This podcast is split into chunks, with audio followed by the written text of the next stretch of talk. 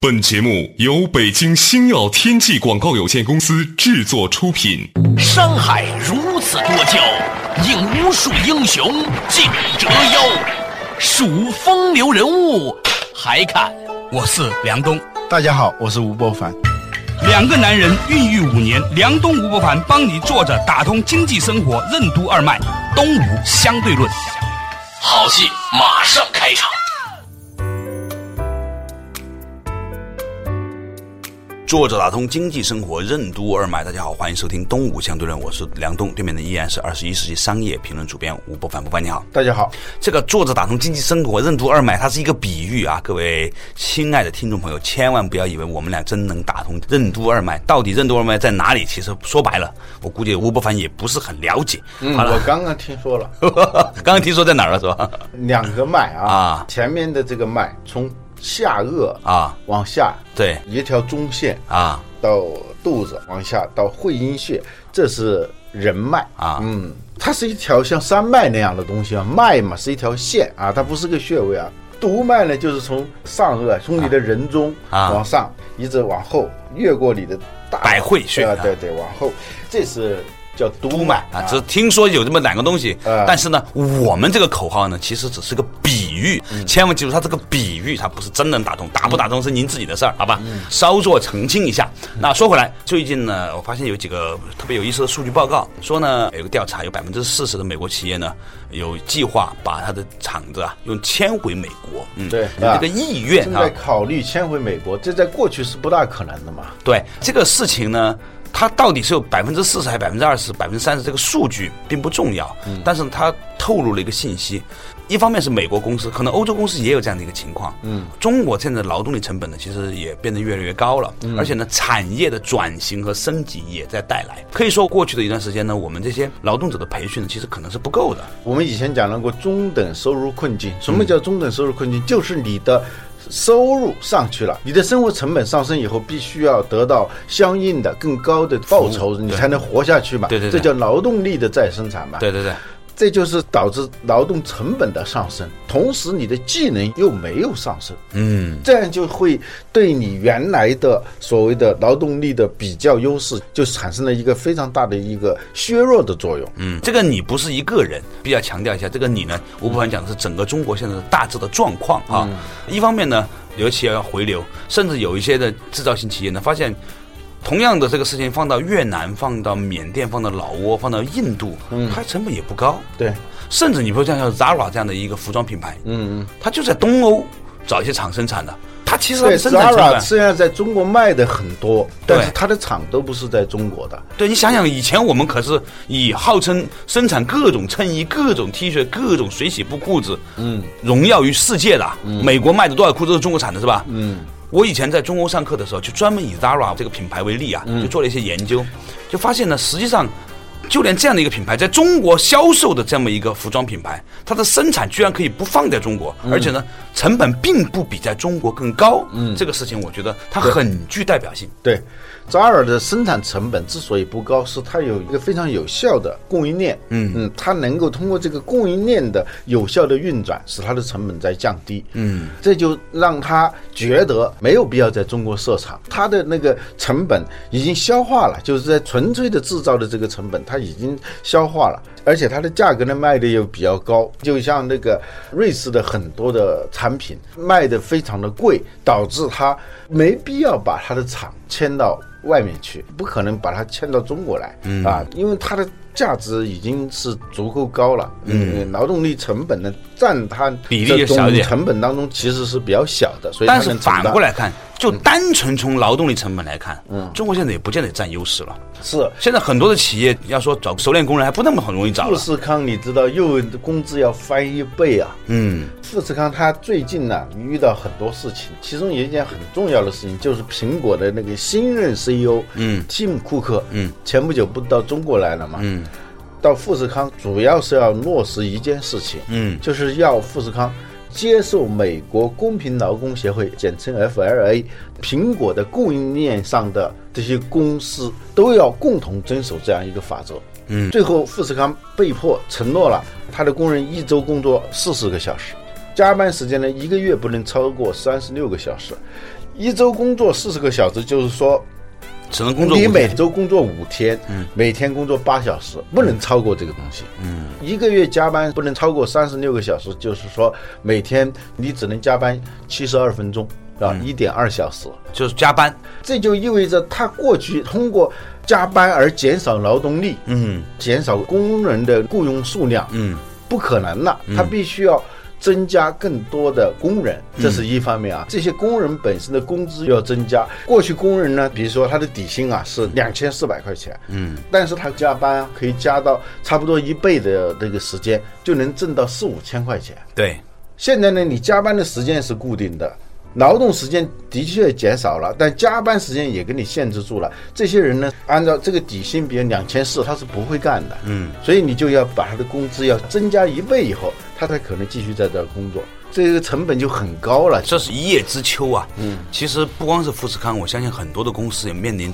类似这样的一个挑战。嗯，这就意味着有许多的工厂有一种动力要迁离中国。尤其是那些外资的或者是台资啊、港资的对这一些企业，他们就会实施一个梯度转移。从劳动力成本高的地方转移到劳动力成本低的地方，就像当年我们中国的制造业之所以繁荣，是因为像日本、像韩国那些曾经是做制造业也很发达的，由于它的劳动力成本上升以后，才转移到我们中国来。对现在我们中国的劳动力成本已经上升到一个比较高的位置以后，他们自然就会选择劳动力成本比较低的，比如说越南啦、这些发展程度不如中国的这些国家。而且呢是这样的，以前呢我们老以为说经过产业升级之后呢，可以把这些产业啊往中国内陆地区转移。嗯，但是呢内陆地区毕竟啊，比如你把它弄到西安呐、啊或者陕西啊，嗯或者四川、成都，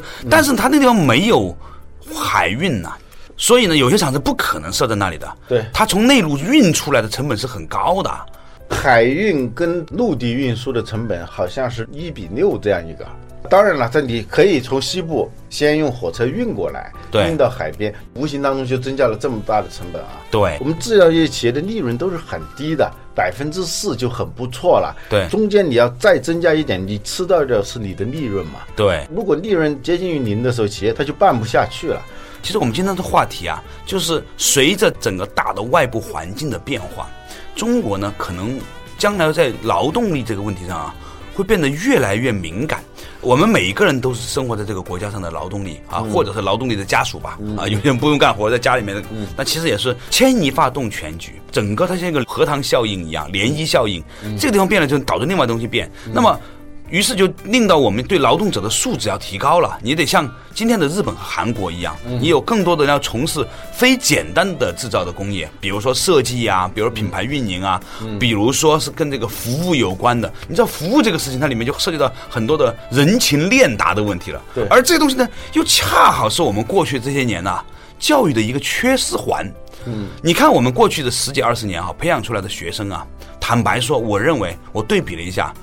电脑操作的能力可能增强了，英语也好了，也会弹钢琴了，但是在处理人际关系上的这种熟练程度，这种温和的态度、谦卑的姿态、包容的心态，其实是变差了的。嗯，那这些劳动者怎么适应一个新的服务业的状态呢？这个开头呢，就是今天和大家一起来探讨，随着产业的变化之后，每一个人该如何的重新的为自己的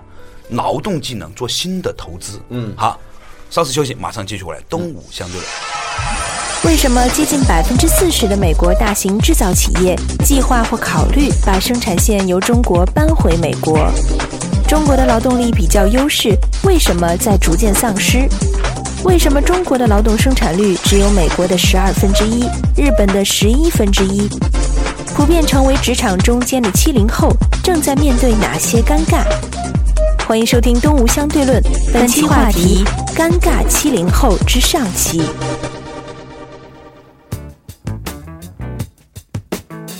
作者打通经济生活任督二脉，大家好，欢迎收听《东吴相对论》，我是梁东，对面依然是二十一世纪商业评论主编博凡，你好，嗯大家好。哎，我们之前呢探讨一个话题啊，就是现在呢有些企业在外移，整个国家呢也要产业升级，这个话题是一个老生常谈的话题了。嗯，但是有没有意识到，这对我们每一个人来说都有一种新的变化？这种变化就是我们需要为自己的劳动技能增加点什么呢？嗯，说到这里，我想起一个听起来有点陈旧的词，但这个词非常重要，嗯什么词叫劳动生产率。啊，劳动生产率就是一个个体劳动者他的生产效率的问题吧？对总量，你用一万个人干了多少活儿？嗯，但是呢，归到每一个人平均。下来的话，你的劳动生产率说不定就很低。在过去呢，由于我们中国有丰富的劳动力资源，嗯、使得我们对劳动生产率这个问题啊不是那么重视。嗯，因为我们人多嘛，对人多力量大嘛，就搞人海战术。人多力量大导致了我们对劳动生产率的忽视。什么叫劳动生产率？说白了就是人少力量大才叫劳动生产率，嗯是吧？有一个统计很可怕，我看了都觉得有点不对啊，查了一下还真是说我们的劳动生产率只相当于美国人的十二分之一，十二分之一，哎，相当于日本的十一分之一，就是我们劳动生产率，就是我们十个人干活，相当于人家一个人干活。对啊你但是这人家的工资并没有拿到我们的十二倍呃，所以呢，就换句话来说呢，其实我嗯这们就整个国家的成本是很高的了。对对，这还没算公务员和央企的那些人是吧？嗯，对。嗯 这拉匀来算，那对，这是一个很严峻的问题。当我们人很多的时候，我们不在乎劳动生产率，对，人多嘛，力量大嘛，加起来总量很大。现在我们的人的的确确在减少，大家都能看到。从农村里头，我几年前回老家的时候，发现那些小学，好几所小学变成一所小学。原来我自己的那个村子里头的小孩儿要走五六里地啊，去到上别的学村子上学去一年级啊，小学一年级啊，那个农村的路还是挺不好走的，泥泞的路，经常下雨。你想早晨起来走五六里地，小孩儿六七岁，然后上完课中午又回来吃饭呢，再去一天跑两个来回，这都不说了。说有的地方啊，甚至要跑三十多里。小孩儿小学的原因是什么呢？原因就是说我们过去盖的那些学校啊，嗯，是应对当时的人口状况的，嗯。现在由于农村人口的减少，尤其是新生的啊年轻人数量的减少，对，导致这个学校不得不合并。在城市里头呢，幼儿园合并的现象也变得越来越普遍。现在上幼儿园难，主要是那些名幼儿园，比较有名的什么蓝天幼儿园，那些国家一级幼儿园、特级幼儿园那个难，但普通的一点儿不难了，现在是是吗？啊，包括小学也是这样其实医院也是这样的，啊。只是那几个大的三甲医院难而且，很现在多社区医院好多没有什么人。好多医院甚至是要你去拉那些病人，比如说介绍那种一般不是那么太急的那种病去住院去，嗯可以报销，住院休息休息。如果你能拉几个，他给你提成。现在有些医院是这样的。哦，真的，呵呵，现在就医难主要是这些好的医院就医难嘛。种种迹象已经表明，我们现在新增人口的数量、新增劳动力的数量越来越明显了，在减少了，跟对以前相比。对，这就对我们就有一个很大的挑战，必须要是我们的劳动生产率要有一个显著的提高，才能弥补这个新增劳动力减少这样一个问题。嗯，所以现在就把劳动生产率这个老话题给提出来了。世界银行最新的一份报告就是在讲这个东西。这也意味着另外一个东西，就像我们这种人啊，我们以前认为六十岁可以退休哈，嗯，现在呢发现呢，可能到我们六十岁的时候没法退休。对应这么大的国家吧，可能劳动人口又不够了，嗯，所以呢。有很多人都到日本去韩国的时候，发现呢，有很多出租车司机七十岁都还在开车，就日本就有这样的。嗯，香港你去反正看到，国外那种白发苍苍的出租车司机是很多的啊。对呀、你到香港餐厅里看，几乎看不见年轻的女孩子做服务员的，全是大妈。嗯，国内去看，有满眼都是女孩儿哈，呃各种年轻女孩儿，可能这个景况再过个十几二十年，你看不见了，呃就是你也不知道这些女孩儿去哪儿了不，那些女孩，她们还是当年那些女孩。啊， 还是那些是吧？ 对，但是让他他们们变成就不阿姨了啊对对对，就将来肯定会是这样一个状况嘛。与这个劳动生产率不高的一个最密切相关的问题，就是我们教育的问题。我们的教育素质哈，我们现在那个教育啊，它承担不了这个东西。首先是家庭教育，这是非常重要的一环，家教。我们以前曾经在话题里面讨论过一个问题啊，就是很多的父母都以为家庭教育可以外包，嗯，让小孩子报各种的学校班嘛，嗯，各种培训哈，嗯，好像我花了钱呢就能解决这个问题。他是在用钢琴、小提琴、电脑，用各种各样的那些知识的教育，来挤占真正的家庭教育的时间。那家庭教育是在干什么？最重要的就是相处，就是沟通，就是协调。就是学会如何说话，如何办事，如何待人接物，如何跟周围的人相处等等。这个东西啊，其实某种程度上来说呢，我们看到哈，现在大概二十五岁到四十五岁之间这一波年轻的父母哈，他们面临一个问题，如何教育他们下一辈的问题。但是他突然发现，其实他们的童年，他们的父母是没有教给他们这些东西的。呃比如说我们的父母。我爸我妈他们年轻的时候都上班很积极很认真，都是社会主义好员工，早早的就把我们扔在家里面去幼儿园了。你说他们有多少时间呢？花时间教育我们的？没有什么时间教育我们的。那我们也不知道自己怎么长大的，但是我们运气好，大学毕业出来的时候正赶上中国改革开放，就是一个素质一般的人，像我们这种很素质很一般的人，居然也能找到一个不错的工作，是吧？我这个举个例子吧，大学的时候我们班的同学，嗯，现在普遍最差最差都换得制片人了。啊，你知道，在香港，如果你要换成一个监制啊、嗯制作人这样的话，你得混多少年嘛？我以前在凤凰卫视工作的时候，许多四五十岁的人还是助理导演，但是就拜过去改革开放所赐啊，突然中国之它间嗯有很一个人多电视口台嘛，断，它有一个人才的断层。对呃由于我们这些人啊，啊就是在八十年代和九十年代初期上大学的这些人，对就赶上这个时间了，社会的需求又非常大，我清楚的记得，当年一九九六年和一九九七年的时候，我们马上进入实习阶段的时候哈、突然中央电视台由一个电视台变成七八个电视台。各个频道突然上马，然后呢，就到我们学校去抓壮丁。大学二三年级，但凡你能学会开摄像机，电视那个摄像机，你就可以做个摄像。那个时候广播学院门口啊，很多的餐厅，你会听见此起彼伏的人说开发票。中央电视台， 就是一个二三年级的那些同学，你知道吗？都在电视台打工，但是那个时候没有办法给开工资嘛，就给你报销一点餐费啊、低费啊这样子，所以个个都在开发票。中央电视台，对。那成为当时我们读大学的一景。你对比一下现在的学校，二三年级，他有没有开发票的？这很少了呃，那不可能有开发票。哪有机会让你做这些事情啊，是吧？你还要花钱去找个地方让你实习就不错了，对嗯是吧？现在很多人要求到我们诊所来做义工、做实习生，都没有这个机会了，因为太多人要求来做义工了，嗯都接纳不下了。我想讲的就是说，其实我们这一辈人啊。是有点能力不足，但是机会过于的那种人，嗯，就是七十年代出生的人能力不足，机会过剩啊。对，所以呢，我有些时候常常觉得很害怕。梦醒的时候啊，我在想说，我三十岁的时候能去百度那样的公司做一个高管，二十多岁能去凤凰做个主持人。时光荏苒，我要是今天再次和现在这些小朋友一起来参加这个竞争的话，我肯定被淘汰。我有一天看那个《非诚勿扰》那个电视节目啊，我在觉得如果我去参加，我肯定。在第二轮的时候就灯全灭了，你知道吧？所以我的重点在哪里呢？就是现在中国有一批七十年代出生的人卡着很重要的位置，但是呢，其实能力是不足以的。啊，这就让八零后特别的焦急嘛。等你退了的时候，我也老 了，就这种很焦虑嘛。这个 对，然后呢，这一群人呢，他们现在面临一个问题，这个问题就是他们现在有小孩儿了，本来自己就是一个不合格的产品啊，就是他们的父母不是某一个人哈，我们不是个案哈，就我们这一代人的父母本身就没有花什么时间教育我们，我们现在突然发现我们要生小孩要去教育小孩的时候，发现自己很无助，那怎么办呢？稍事再和大家慢慢探讨吧，马上继续回来，东吴相对论。面对产业的升级和转型，能力一般的七零后们该如何应对？为什么说这些年来我们劳动者的技能并没有得到提高？面对越来越激烈的职场竞争，七零后们应该如何提升自己？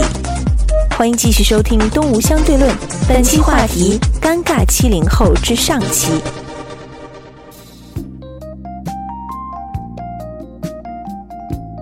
作者打通经济生活任督二脉，大家好，欢迎收听《东吴相对论》，我是梁东，对面的依然是二十一世纪商业评论主编吴伯凡，伯凡你好，大家好。下周今天我们探讨一个话题啊，就是说啊，七十年代的人啊，其实普遍是能力不足、机会过剩的。别打击一大片啊，对对就对是，以我为代表吧啊，对对对 对对我说自己这样比较好，啊是吧对？对就是其实能力很一般，但是呢，这个机会还不错，所以呢，就一嗯上不去小了呢，也就上去了啊就卡到一些位置。哎说不定到那个位置上，由于占有了各种资源，说不定能力两千零四年之前买了房子了，这种人很讨厌，你知道吧哎对对？对就两千零四年这个房价很便宜的时候，对三四千块钱北京哈啊嗯嗯就能买房子，广州三千块钱就买不错的房子了，一平米啊，带装修的了，对当时啊哈我零四年到广州去的时候，我租一个房子，才一千多块钱是吧？忘了是多少钱，反正是一百零八平米啊啊在广州啊一百零八平米，他要三十九万卖给 我，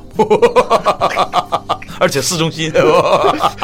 结果我都没买哦。我想讲的就是像以我为代表这一波人吧，现在面临一个问题，这个问题就是我们自己都没有被完全教育好，现在要教育小孩儿，那么怎么办呢？其实我们需要一个产业升级的。我们后来发现呢，像我们这一波人呐、其实呢，普遍的需要要提升自己的能力。嗯，七十年代的人呐、大部分的人其实英语很差的，呃，对啊，学电脑呢也不怎么会。当然，现在电脑也很简单、很容易了，是嗯吧？连八十九岁、九十岁的外婆都会用 iPad 了。表面上看呢，好像也不是很难，但是呢，实际上也没有什么太多的关于电脑的更深的东西。你会用，但是你真的你要去运用，像现在九零后的人，嗯随随便便拿个电脑玩的特熟，而且呢知道装各种东西。七十年代出生很多人是不会的对，对叫你装个软件呐、导个东西啊，其实不是很容易的一件事情，你知道吧？另外呢，就是身体呢。前些年啊，由于机会太好，也照着不有点过了。现在发现呢，普遍的有三高现象出现。七十年代出生的人是吧？好了，历史开始转变了，现在劳动生产力的要求要提高了，不是说随便你都能能怎么干的了。我就觉得说，会不会产生一种新的要求？我们该怎么重新的投资一下，提升自己呢？有一些人跑去读什么 E EMBA、MBA，很多人呢、现在基本上读 E EMBA 的人都是七十年代这一波，嗯是吧？对。但是他们读完 E EMBA 之后出来，发现呢，他没有办法跟同事交流了，也不见得学会了一些很好的技能。他们该怎么办？他们该学些什么东西呢？对，上 EMBA 的人还是不太多的啊。嗯说起来，你看见这个在上，那个上，是因为你的圈子的问题啊。对，一个很普遍的问题就是我们劳动者的技能一直是没有提高的。为什么是没有提高的呢？是因为我们从事的这种生产啊，方式就很粗放。 呃，对，我们就不需要你有多高的生产技能，你就可以。比如说一个工厂在珠三角，你坐火车到了深圳，到了广州，马上就把你接到那个工厂里头去，做一个简单的一个培训，比如说两个星期，哎，你就可以生产电视机了，啊，你就可以了。但是因为你是生产的一个环节嘛，对吧？对，对对，很简单，就就把是螺那丝装在这个地方。对。但是呢，现在的问题呢，就是用这种方式生产出来的产品卖的价格很低，最后它还是按产值来算的嘛？你多少人创造了多少产值，你的劳动生产率就是多高。嗯，现在用这种方式生产的东西呢，不行了。比如说大量的生产家电的这些企业，啊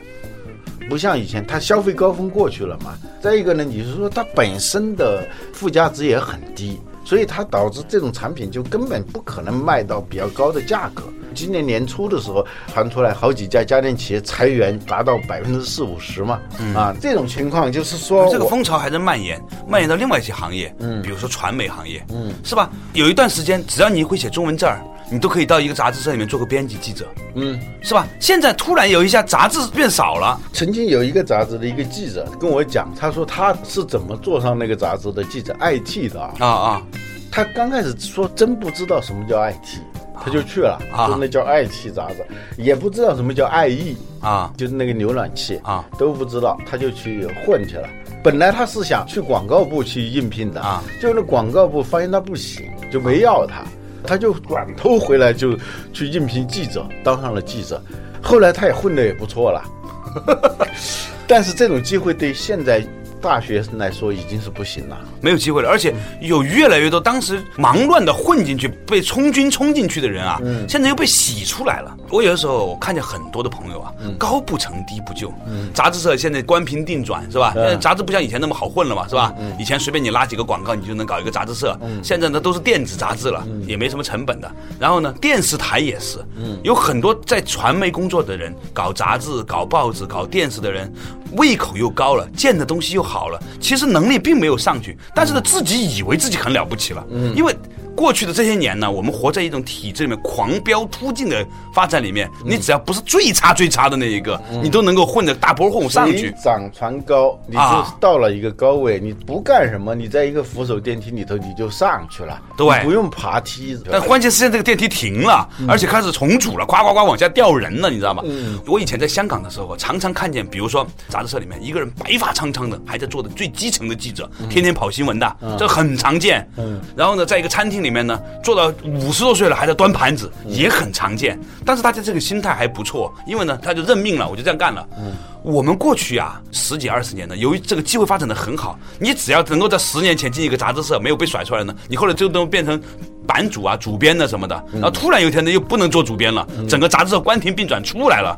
你会发现其实你能力并没有想象那么强，或者你放在整个市场上，放到国际上来说，就不是那种人。就是说你的知识就很可怕和技能其实是个留级生嘛。对对对，你用了一个很好的词，嗯就是其实很多人是顺着往上升了级，其实智商在留级生的范围里面。对现在突然学校被关门了，我 出不来了吧？当需要新的技能、新的知识的时候，你就发现一个很尴尬的局面。过去说的叫“鸡饱楼台，菜之不成片瓦”，看上去金碧辉煌的一座楼，嗯，菜之不成片瓦。我们仔仔细细的把自己的知识一解构啊，一分析下来，什么都不会，英语不行。电脑，你突然会有一种很失落，甚至很恐惧的那种感觉。对呀、这呃写文章它这也不流行了，你能写一百四十个字就行了，对再多了也没什么用， 是吧哦？哪怕就说是传统的文章，在很早以前，你要进一个媒体也是很难的，因对为它很少嘛，对，差不多十就是以十三21四年前，以二十一报喜突然出现那个年代开始，九八年吧，差不对呀多九八年的那个时候，突然就爆发了，各种各样的媒体出现了以后呢，导致这个人只要很多没有勇文气化的人都混到了文化圈里。只要有勇气啊只要胆子够会大写字啊，嗯一下子就导致一个泡沫嘛。这个泡沫大家还意识不到是泡沫，在这个泡沫里头，有些人逐渐的就做大了啊。啊，你会说普通话，你就能做主持人，嗯对嗯是吧？不用太标准，你会写字儿，你就做记者，你认识几个阿拉伯数字，你就可以做财经记者，嗯是吧？ 这你我认识好多都这样的人嘛。对对好了，现在这些人都被甩出来了，甩出来之后就有意思了，你知道吧？嗯现在这个社会啊，飘着一大群这样的人，其实上去位置上不去，下来心态上下不来，能力上不去，心态下不来，就卡在那儿了。 举个最极端的例子，有一些女青年突然不小心离婚了，发现自己三十几、四十岁，再要结婚，连饭又不会做，小孩又不会带。工作也不能打，我都不知道这是干什么，就是自己都觉得说我还能嫁人吗？这才发现原来竞争那么激烈，外面上半段这半个小时呢，讲到这个问题，就是其实伴随着过去十五六年呢，很多行业的狂飙突进的产能过剩，突然呢，整个国家进入开始要转型的时候，国际竞争开始激烈的时候呢，许多不曾胜任的人。被不小心放那个位置的人被甩出来之后，突然发现自己需要重新提升自己的能力了。这对每一个人，尤其是很多七十年代出生的人来说呢，是一个巨大的挑战。哎，我们今天呢和大家就就讨论这样一个话题，每一个人都可以问心自问一下，我到底有多少能力上的硬通货，可以自己呢保持自己还能能活下去，这是很不容易的一个事情。以后再有时间呢和大家再深入的探讨这样一个话题。谢谢伙伴。